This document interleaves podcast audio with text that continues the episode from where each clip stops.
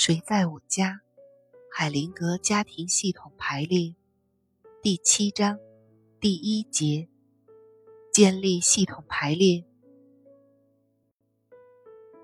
亨特·伯门特的附加说明：从我们处理过的很多对离婚夫妇的案例中发现，要他们改变自己的角色和功能，比他们想象的要困难得多。有些人说，那是因为男人和女人社会化的角色很难动摇；还有一些人认为，生物学和原始的模式阻挠着改变。对于这些言论，我们没有进一步推敲。我们观察到，当父亲竭尽所能去保护自己的家庭，为自己的家庭造福的时候，当母亲支持丈夫，并跟随他的领导时，家庭通常会运作的更好一些。但是，对于很多家庭来讲，分配给男人和女人的传统角色已经不再合适了。那些角色和功能有时可以成功的互换过来。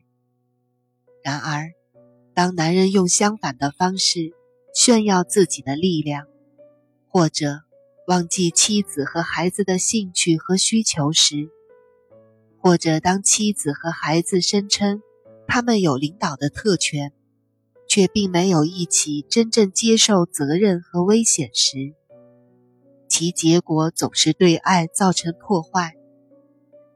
在伴侣和家庭遇到困难时，伴侣双方信念的不同。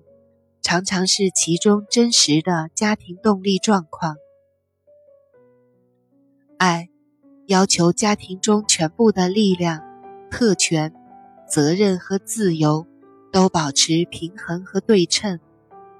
家庭成员的功能和角色要保持系统上的适应，在过程中找到解决。问。请问您是如何找到解决方案的呢？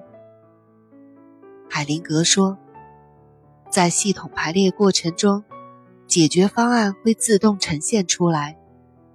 密切聆听代表们的报告，允许他们把你引向解决方案，这是绝对必要的。在某些情况下，治疗师必须相信自己的感觉。特别是当代表们言行不相符合的时候，然而原则上还是要相信他们所说的话。常常会漏掉一些信息，这样引起的变化会让解决过程困难重重，甚至了然无期。那么你就必须停下来等待，直到获得足够的信息。要记住。你主要是为当事人寻找解决办法，其次才是为了系统里的其他成员。我凭直觉相信，对家庭里的所有成员来说，最后的解决方案差不多都一样。